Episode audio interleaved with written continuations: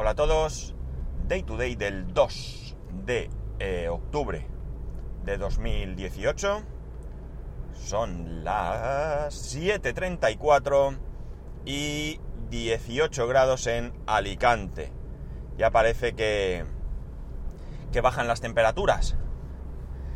Aunque luego por el resto del día sigue haciendo calor. Ayer, bueno, sabéis que ahora mismo trabajo en, en, dentro de una universidad y aunque no es que sea de las universidades más grandes del mundo, pero aún así una universidad grande. Y bueno, para que os hagáis una idea, yo tengo establecido un control o un, como queráis llamar, de ejercicio en el Apple Watch muy, muy, muy, pero muy, muy, muy bajito, muy discreto. Y, y bueno, pues anteriormente, allá por, pues según el día, pero a mediodía, por la tarde, eh, me avisaba de que había completado un anillo, el anillo primero, el anillo en el que había completado ese, ese, ese quemar calorías que yo le había puesto y eh, bueno, pues ahora a mediodía puede ser que ya me haya dado la vuelta tres veces, ¿no? Mm, puedo hacer una cosa, a ver, a ver cómo puedo ver el día de ayer por curiosidad.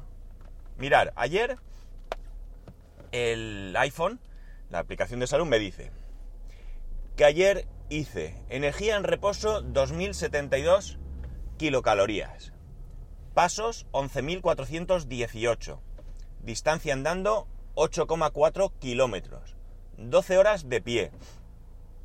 Esto no lo tengo muy claro. Energía en actividad 550 kilocalorías, minutos de ejercicio 39 y pisos subidos 2. ¿eh? Esto, para que veáis, ahora mismo un día como ayer. Evidentemente hay días que hay más y menos porque hay días en los que no, no tengo que ir de una punta a otra. Mirad, 17 grados y medio. bueno, no tengo que ir de una punta a otra, pero este es el ejercicio que hago ahora. Con lo cual, este cambio de trabajo me ha venido súper bien. Por un lado, eh, hago más ejercicio, porque estoy menos tiempo en el coche y por tanto ando más.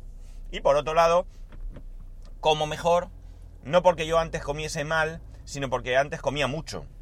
Mi problema es comer mucho. Estaba en casa, me comía la comida que tenía, luego que si unas galletas, que si un tal. Ahora no. Ahora no, sobre todo porque llevo la comida que llevo, y bien es cierto que allá hay eh, sitios donde comprar comida, un par de bares y demás, o tres, y también hay máquinas de vending, pero yo no me compro nada. Entonces, pues como mucho mejor. Así que creo que gano. En este aspecto, gano. Bueno, voy a contaros hoy, voy a, a, volverme un poquito nostálgico. Eh, esto ya en otras ocasiones lo he tratado. Y es el tema de bueno, pues cuando uno empieza en este tema, en este mundo, perdón, de los ordenadores y demás, eh, un mundo en el que yo, pues, básicamente por mi edad empecé hace muchos años. Primero era como un, una curiosidad, un, mm, no sé, eh, un, un deslumbramiento por lo que venía y luego pues se convirtió en un hobby y posteriormente en un trabajo.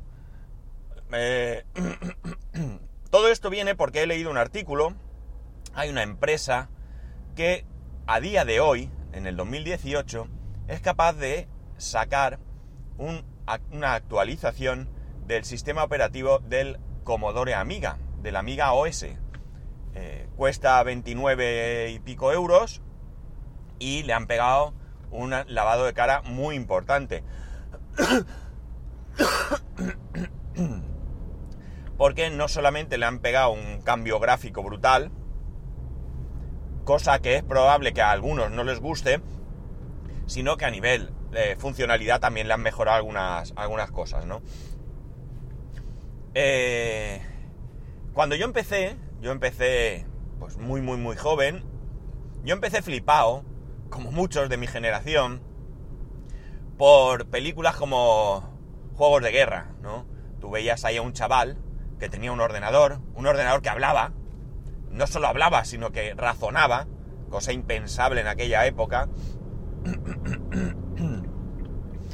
y que en un momento dado, pues encontraba un juego por... Mm, no internet, porque no era internet, sino una... alguna... Eh, algún servidor, alguna cosa que el chaval encontraba con su modem.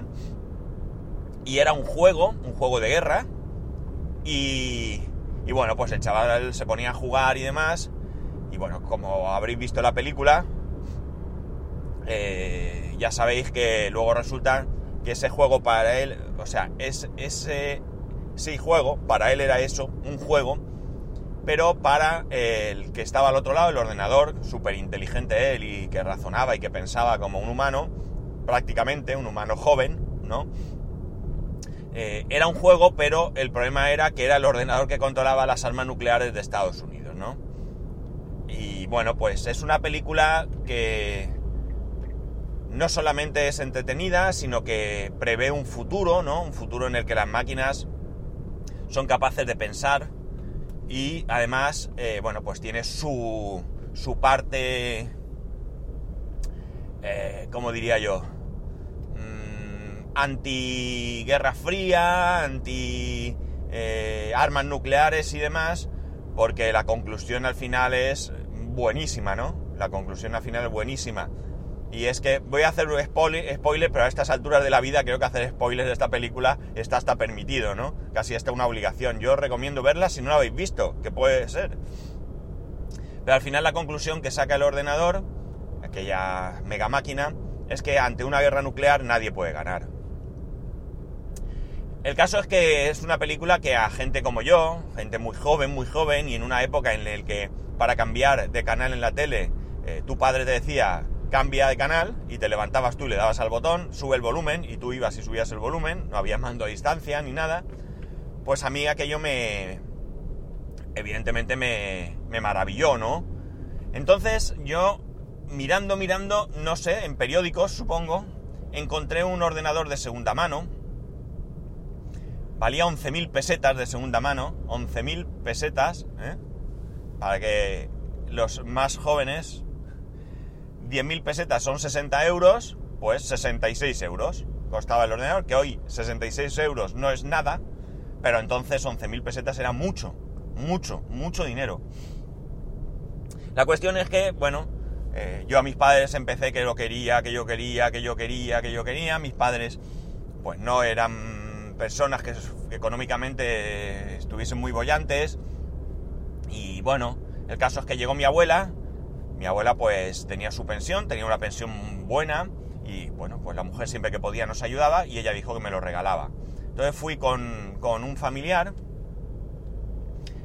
que trabajaba en una tienda y conocía un poquito el tema. Estamos hablando de un momento en el que eso de ordenadores y demás, para que os hagáis una idea, ahí no estaba ni el Amiga.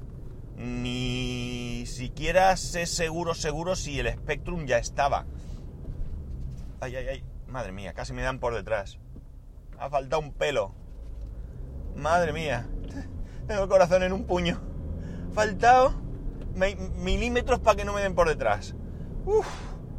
Bueno, pues el ordenador, eh, al final fuimos, lo vimos, funcionaba bien. Era el, es el Sinclair ZX81. Era un ordenador eh, fantástico para, para la época porque eh, estamos en una época en la que no había nada hecho, casi nada. Daos cuenta, Internet no estaba al alcance de la gente, quizás ni siquiera ir a Internet, era ARPANET, ¿no? aquella red primera entre universidades y demás. Y no estaba al alcance del, público ni de lejos, ni, ni, siquiera bases de datos eh, eh, donde, o sea, mm, eh, lo que conocíamos como BBS, ¿no? Y cosas así, ¿no? Modem, todo eso, estamos hablando de un momento en el que, en el que era ciencia ficción, ¿no? O estaba al alcance de muy, muy, muy pocos. El ordenador, como digo, era una maravilla porque, bueno, pues tú tenías que aprender, eso no valía para nada. Mi primera sensación cuando llegué a casa y lo conecté a la tele eh, fue aquello de ¿y ahora qué?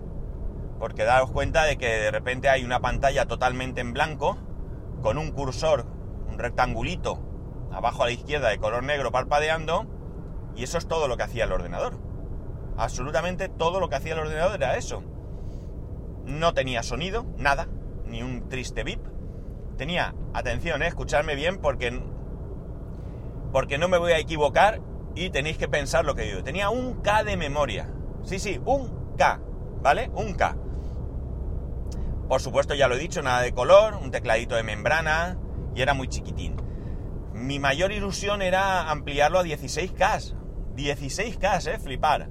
Pero esos 16K costaban entonces 100.000 pesetas, 600 euros. Y eso era mucho, mucho más que un salario mensual, ¿no? Mucho, ¿eh? Podía fácilmente duplicarlo. Y claro, eso sí que jamás estuvo al alcance de la mano de mis padres el comprármelo, ¿no? El caso es que yo pasé una muy buena temporada con esa máquina porque para hacer cosas, pues eh, como he dicho, tenías que aprender. Entonces comprábamos revistas, ¿sí? esas cosas que venden en, un, sitio que llaman kioscos, ¿no? Y que son de papel, ¿sabéis? Esta, eh, esta cosa que puedes escribir encima, ¿vale? Y ahí venían, venían programas en Basic y tú los copiabas. Esto lo habréis vivido muchos de vosotros, si no con este, con otros ordenadores. Y la cuestión está en que, bueno, pues no tenían más remedio que al final aprender, ¿no? Pero para que os hagáis una idea, en este ordenador con un K de memoria había juegos de ajedrez, juegos funcionales en los que podías jugar y entretenerte. O sea que, dentro de lo que cabe, pues para la época no estaba mal. La cuestión es que la cosa fue cambiando, entonces el Spectrum, pues era la máquina... Buah, todo el mundo soñaba con su Spectrum, el Spectrum era una pasada era la evolución, el siguiente paso del ZX81, ¿no? De hecho, era el ZX Spectrum, aunque se haya quedado en Spectrum. Ya era un ordenador que tenía color, que tenía sonido y que ya tenía unos juegos que eran eh, bastante, bastante divertidos, ¿no? La cuestión es que yo, pues como todos, pues veía el Spectrum como un ordenador a tener en cuenta. ¿Qué ocurría? Pues volvemos a lo mismo, una cuestión económica yo ya pues llegó un punto en el que empecé a tener ingresos propios, mis padres su economía fue mejorando, entonces el planteamiento en un momento dado pues era comprar un Spectrum. Como todo el mundo tenía un Spectrum, pues tú un Spectrum, porque entre otras cosas ya he dicho que entonces no había internet ni nada y eh, conseguir software sin pagar, es decir, lo que luego llamamos pirata, pues era más fácil en un ordenador como el Spectrum, que todo el mundo tenía sus cintas de cassette que te las podías grabar y podías tener esos juegos. La cuestión es que un amigo, un amigo venía a ver el ordenador, un amigo es mayor que yo, pues me metió en la cabeza el MSX. El MSX fue un intento japonés por encontrar una estandarización. Eh, había diferentes marcas que lo, que lo fabricaban. La verdad es que el ordenador estaba muy chulo, mucho mejor gráfico que el, que el Spectrum. perdonar, mucho mejores gráficos que el Spectrum, eh, mejor sonido, bueno, y acabé con un, con un MSX. En vez de Spectrum, un MSX. Y disfruté muchísimo, muchísimo con ello. Luego ya vino la época de la guerra amiga Atari. Es curioso porque hoy en día seguimos, la, la tecnología, la informática ha evolucionado bastante pero las personas nos hemos quedado ancladas en el pasado, al menos en ciertos aspectos, porque ahora tenemos la, ese pique que existe entre Windows, Linux y OS X, eh, o iOS y Android, ¿no? Y entonces ya estaba ese pique entre Amiga y Atari. Estaba la gente Amiga, el ordenador era un ordenador eh, que tenía mejores gráficos y mejor sonido que el Atari, pero ah, como contrapartida el Atari tenía un interfaz MIDI que servía para conectar instrumentos musicales, que eso era una gozada. Yo he visto muchos músicos que actuaban incluso en directo con un Atari encima de, de pues de, del teclado o lo que sea, vamos, que lo utilizaban en pleno concierto, ¿no? Yo incluso mi amigo, este que me convenció para el MSX, también es músico y también en su momento se compró un Atari portátil y lo llevaba, o sea... y como yo tocaba por ahí también, que no sé si alguna vez lo he contado, yo estuve un par de años o así, tocando en bodas, bautizos, comuniones y todo esto, cenas, nochevieja, todo esto. pues al final acabé con un Atari. El Atari, la verdad es que eso sí que me dio muchísimo, muchísimo, muchísimo juego. No solo por el tema musical. Había un programa que, por, hasta donde yo sé, hoy en día todavía existe, que es el Cubase de Steinberg, una empresa alemana. El programa lo conseguíamos también pirata, era carísimo, eso era, no se podía comprar para la gente normal. Pero bueno, el pirateo entonces era mucho más sencillo, más sencillo de, de realizar, más difícil de conseguir. Seguimos una época en que las conexiones, las comunicaciones con los ordenadores todavía estaban ahí, ahí. Había ya, con lo que he dicho, las las BBS, Fidonet, qué grande Fidonet. Fidonet fue para mí, eran los primeros foros, los primeros sitios donde ibas a buscar. Brutal Fidonet, brutal. El caso es que eh, el, el, Cubase estaba, los primeros veces los conseguíamos en alemán. Joder, perdonar. A ver.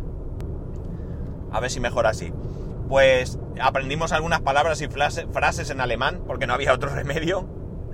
Y como digo, pues para juegos, para todo, mi hermano aprendió a programar algunas cositas, a dibujar. La verdad es que una época muy interesante porque, bueno, pues incluso con el MSX, algo tan sencillo como imprimir pantalla no existía. Y eso supuso horas, horas, horas, horas y horas de programación, de pruebas, de experimentos para que en una impresora de agujas, de nueve agujas en, en negro, sacase la pantalla en un cuadradito de qué sé yo, de 4 por 4 centímetros o 3 por 3, ¿no? Trabajando de noche, muy de noche, con, una, con un edredón tapando la impresora, porque claro, que yo hacía un ruido brutal y para no molestar en la casa. Y, bueno, pues ya digo, una experiencia eh, muy, muy, muy bonita, ¿no? El Atari me dio mucho juego, tuve varios. Primero empecé con el, el 1024, había de 512 y de 1024. Eh, o sea, de, 512 megas y de 1024. Eh, primero eh, tuve el, el 1024 STFM. Ese no se podía hacer mucho con él de, en cuanto a ampliaciones. Posteriormente lo vendí y me compré el 1024 STE, que ese ya le podían meter módulos de memoria, ampliarlo, creo recordar que hasta 4 gigas o algo así. ¿4 gigas? No, 4 megas será. 4 megas, sí, me he pasado. En cualquier caso, eh, ya digo, disfruté mucho, me compré el monitor en color, todo esto carísimo, carísimo. Un monitor en color costaba más de 600 euros, ¿no? Más de 100.000 pesetas. yo tenía, además tenías que tener dos monitores, uno para alta resolución, que era monocromo, y otro para color, que el monitor era un poquito más grande. También podías conectarlo a una tele si querías en color, pero claro, la calidad no era la misma. Yo en principio tele, claro. Luego ya pude comprarme... Y luego aquello de cayó un poco, ya pasamos a PC. Ya con un 8086 o un 8088 de procesador, 640K de memoria, disco de 32 eh, megas. Bueno, pues poco a poco, monitor monocromo de color naranja, y ahí ya pues fui avanzando, avanzando en el tiempo, cada vez mejorando PCs, pues hasta el 2008 que me hice un Hackintosh y en el 2009 que ya tuve mi primer Mac. Y bueno, esto ya es historia más reciente que no tiene ningún aliciente, ¿no? La cuestión es que para mí fue una época que viví y disfruté muchísimo, muchísimo, muchísimo. Porque además de ahí no solamente conseguí conocimientos, entretenimiento, diversión, sino que también conseguí un grupo de amigos que a día de hoy seguimos estando ahí. Nuestro contacto es muchísimo, muchísimo más residual. A veces se, limita a vernos una vez al año, otras veces algo más. Alguna vez quedamos unos u otros eh, sueltos, o sea, uno o dos o así, como mucho. Otras veces quedamos todos. Lo llamábamos el club. El club, yo era muy joven, entonces pues mis ingresos no tenía ingresos y allí todo el mundo pagaba una pequeña cuota, menos yo, que yo pagaba consiguiendo mucho software. Yo tenía muchos contactos y podía conseguir mucho software y bueno, software bueno y de alguna manera pues me... digamos que, me, admitían estar ahí, a cambio yo era eh, el más joven, o sea, para que os hagáis una idea. De, de hecho ahora alguno de los miembros del club, algunos lamentablemente, tristemente ya no está, pero el, más mayor tiene 72 años o así. Y bueno, pues súper activo, eh, sigue gustándole este tema muchísimo. Y bueno, pues ya digo, un grupo de amigos que yo creo que además de cada uno, como decía mi madre, de su padre y de su madre, es decir, cada uno con profesiones diferentes, algunos coincidían, otros no. Eh, bueno, pues ya digo, gente que pasamos muy buenos ratos investigando, buscando, eh, comprando software a veces entre todos porque no había manera de, de pagarlo uno solo, vendiéndonos cosas, una impresora, un monitor entre unos y otros. Bueno, ya digo, una cosa, una época para mí muy bonita, una época de inicio, ¿no? Una época en la que además en España, porque quizás en Estados Unidos, pues a lo mejor era más sencillo, relativamente más sencillo moverse en este mundo, pero en España pues era mucho más difícil, mucho, mucho más difícil. En la España de los 70, 80, pues imaginar un poco eh, lo difícil que era. Era, bueno, pues en el cole la gente decía, eh, ese tiene un ordenador. O sea, imaginaros vosotros, me acuerdo que en el cole sí que había ordenadores, había además, si no recuerdo mal, eran los Commodore VIC 20, antecesores de la Amiga. Y no, antecesores del Commodore 64, perdón. O sea, todo el VIC 20, el Commodore 64 y después el Amiga, si no recuerdo mal.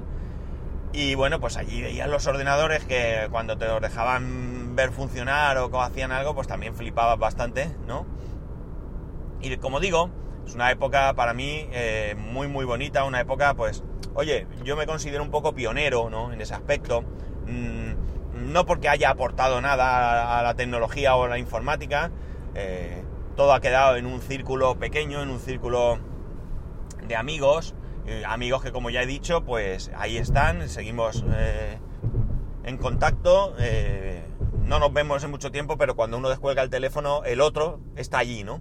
Está ahí para verse, para tomarse un café y para charlar de todo aquello que nos gusta, porque además somos gente que tenemos muchas, muchas aficiones y las compartimos pues, prácticamente todas. La música, la fotografía, la informática, en algunos casos astronomía. Bueno, pues como digo, es muy fácil tener una conversación con cualquiera de ellos. pues me ha despertado todo este sentimiento, ese artículo sobre la amiga. Eh, los que seáis, pues eso, de mi generación o cercana, pues habréis vivido mucho de esto. Esto no es exclusivo mío.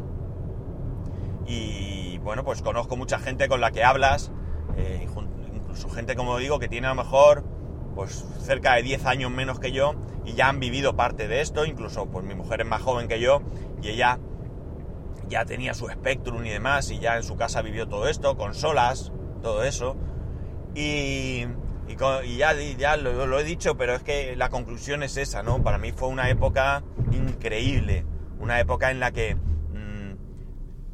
descubrir cualquier cosa era todo un logro. Eh, cuando conseguías una, publicación, una revista en la que te ponía algún truco o, algo así, bueno, pues eh, era increíble, porque tampoco es que hubiesen muchas publicaciones aquí en España, eh, y menos en español, ¿no? Eh, bueno, pues como, como podéis imaginar, y comprar, comprar accesorios y todo, pues en un principio era bastante complicado y caro, sobre todo el problema era muy caro, muy caro, ¿no? una ampliación de memoria, ya os he dicho precios. Luego con los PCs no iba mucho más eh, lejano. Hay mucha gente que me ha ido comentando, yo pagué por una ampliación de memoria no sé cuánto, por un disco duro, auténticas bestialidades. auténticas bestialidades. Bueno, yo vendí 16 eh, megas de RAM. 16 megas de RAM eran, sí por 116.000 pesetas. Estamos hablando de algo más de 600 euros, ¿eh? 16 megas de RAM. Para un... Pues no sé si sería un Pentium 1 o un 486 o algo así, ¿eh? Y los discos duros, pues yo recuerdo cuando empecé a trabajar en una tienda que teníamos un disco duro de... ¿Cuánto era? De 60 gigas o algo así. Sí, 60 gigas o algo así 60 era, sí. Bueno, o se montaban discos de 60 lo normal o de 20, 20 o así, es que no recuerdo muy bien. El caso es que teníamos uno de 120. Eso es, teníamos un disco de 120 A ver, espera, espera que lo piense bien, ¿vale? Es que me estoy, aquí me estoy yendo al año 95, 94, por ahí. No, montábamos discos de sobre 120 gigas. Eh, y teníamos uno de 450 gigas, ¿puede ser? Muchos gigas son, ¿no? ¿Serían megas? Bueno, no lo recuerdo, la verdad es que mucho tiempo. El caso es que mi compañero y yo, eh, que vendíamos los discos, cuando veíamos el de 450, lo que fuese, que no recuerdo, decíamos, madre mía, con esto tienes para toda la vida. Qué ilusos, ¿verdad? Decíamos, con esto tienes para toda la vida. Era brutal aquello. También valía un, dineral. en fin, que ya lo digo, yo me parece una época que he vivido muy buena, muy buena. Me gusta mucho, mucho ahora el tema Arduino, Raspberry, eh, robótica, todo eso porque huele un poco a esa época, ¿no? Toda la gente maker que está hoy eh, investigando en su casa, con sus plaquitas, con sus historias, que están, que estáis haciendo proyectitos, cositas y demás, pues para mí me recuerda, a mí me recuerda eh, bastante, bastante a, como digo, a esa época, ¿no? A esa época en la que, bueno, pues investigábamos, nos apoyábamos. Cierto es que ahora es mucho más fácil porque hay mucha más información. Entonces, eh, Internet ha abierto un, campo brutal, brutal, en el que, bueno, pues compartir, el compartir toda la información que se va obteniendo eh, eh, es increíble, ¿no? Y ayuda un montón. Nosotros en aquel entonces, el que descubría algo lo compartía con su entorno más cercano, ¿no? No había blogs, no había foros, no se podía publicar en, ningún sitio, no, no, era sencillo, ¿no? Las páginas web eran, buah, horribles, ¿no? Entonces, eh, Internet, como digo, ha abierto unas posibilidades increíbles, ¿no? Joder. unas posibilidades que nos permiten, bueno, pues eh, si, si, no está en Internet, que no existe, ¿no? Más o menos, ¿no? Pero aún así, todo, como digo, todo este mundo maker y demás me recuerda a aquella época, ¿no? Y creo que, que es muy atractivo y los que estáis disfrutando, los que no pudisteis disfrutar de la época mía y estáis disfrutando de esa, pues yo creo que, que os vais a llevar muy gratos momentos y bueno, pues pues nada, que aquí lo dejo porque ya he llegado. Eh, hoy quería un poco de añoranza, ¿verdad? Pues nada, chicos, ya sabéis que podéis escribirme a arroba spascual, spascual arroba spascual.es, eh, spascual1 en Instagram, eh, spascual.es barra YouTube, a ver si tengo un hueco y grabo algo, y spascual.es barra Amazon. Pues nada chicos, un saludo, espero que hayáis disfrutado de esta añoranza y nos escuchamos mañana.